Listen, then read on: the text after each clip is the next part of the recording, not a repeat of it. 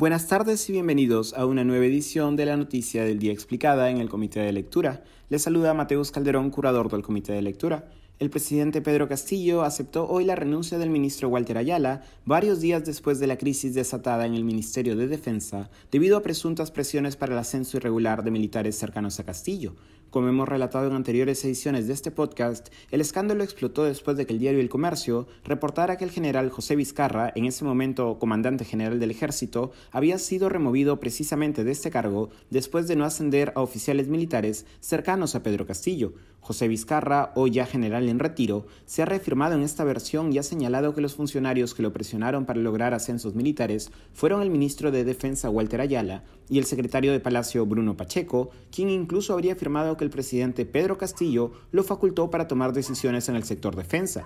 Tanto Walter Ayala como Bruno Pacheco han negado las afirmaciones de Vizcarra y han señalado intereses políticos detrás de sus acusaciones.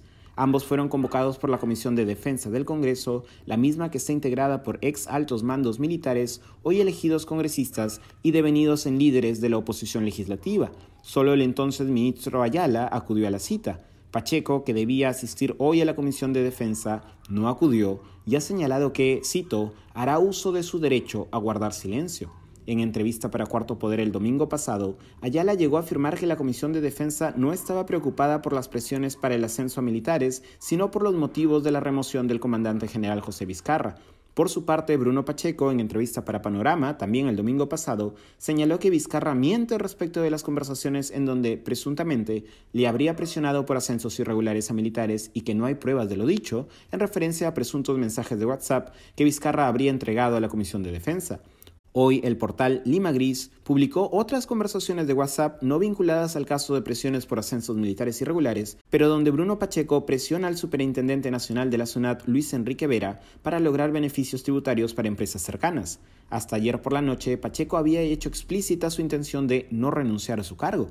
En el caso del entonces ministro Walter Ayala, apenas explotado el escándalo, hubo un amague de renuncia el mismo lunes 8 de noviembre. Sin embargo, Ayala indicó poco después que había recibido la confianza del presidente Pedro Castillo, decisión que, según distintos reportes periodísticos, habría generado fricciones al interior del Ejecutivo.